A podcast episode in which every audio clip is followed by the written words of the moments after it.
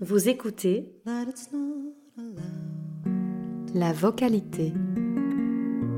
That I should just turn, turn, turn around. avec Estelle Mattei. But you facing me makes my heart pound, pound, pound. En ouvrant cette semaine consacrée à la voix maternelle, je vous annonçais que nous allions nous aventurer sur le terrain très intime et sensible des liens d'attachement tissés par le langage à travers la voix. La langue portée par la figure maternelle marque le sujet parlant de son empreinte indélébile.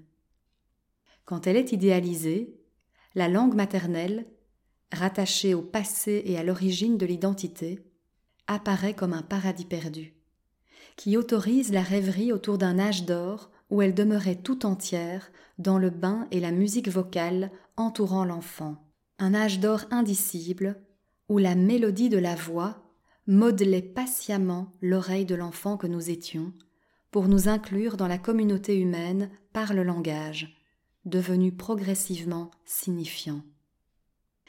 La signification des mots nous a ainsi conduits à ne plus écouter la mélodie de la voix maternelle pour accéder au sens et à la compréhension.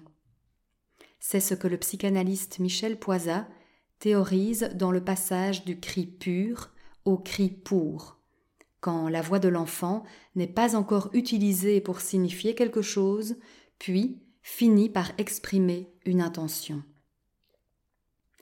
La musicalité pure et idéalisée de cette voix des origines ouvre la voie à une écriture littéraire capable de reconstituer cet instant chargé émotionnellement, scellant le lien mère-enfant.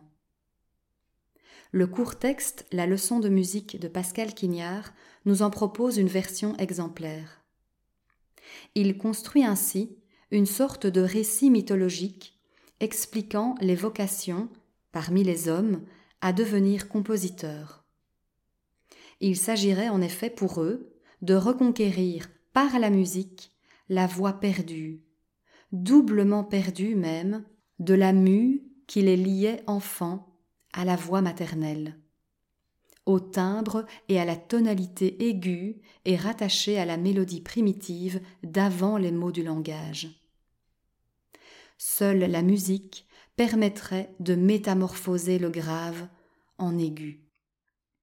Du côté des écrivains célèbres ayant rejeté la langue maternelle pour des raisons essentiellement politiques, on retrouve par exemple Milan Kundera, exilé en France en 1975 pour fuir sa Tchécoslovaquie natale, et qui écrira en 1995 La lenteur, son premier roman en français après avoir été naturalisé français, et pour officialiser la rupture avec le régime politique de son pays d'origine.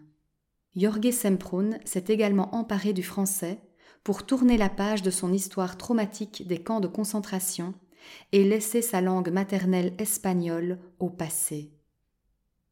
Quoi qu'il en soit des rapports d'amour ou de haine qu'elle suscite, la langue maternelle nous montre surtout qu'elle s'énonce dans une voix porteuse d'une histoire, réunissant constamment le passé et le présent dans un alliage unique et subtil d'émotions, construisant et reconstruisant les fondements de notre être.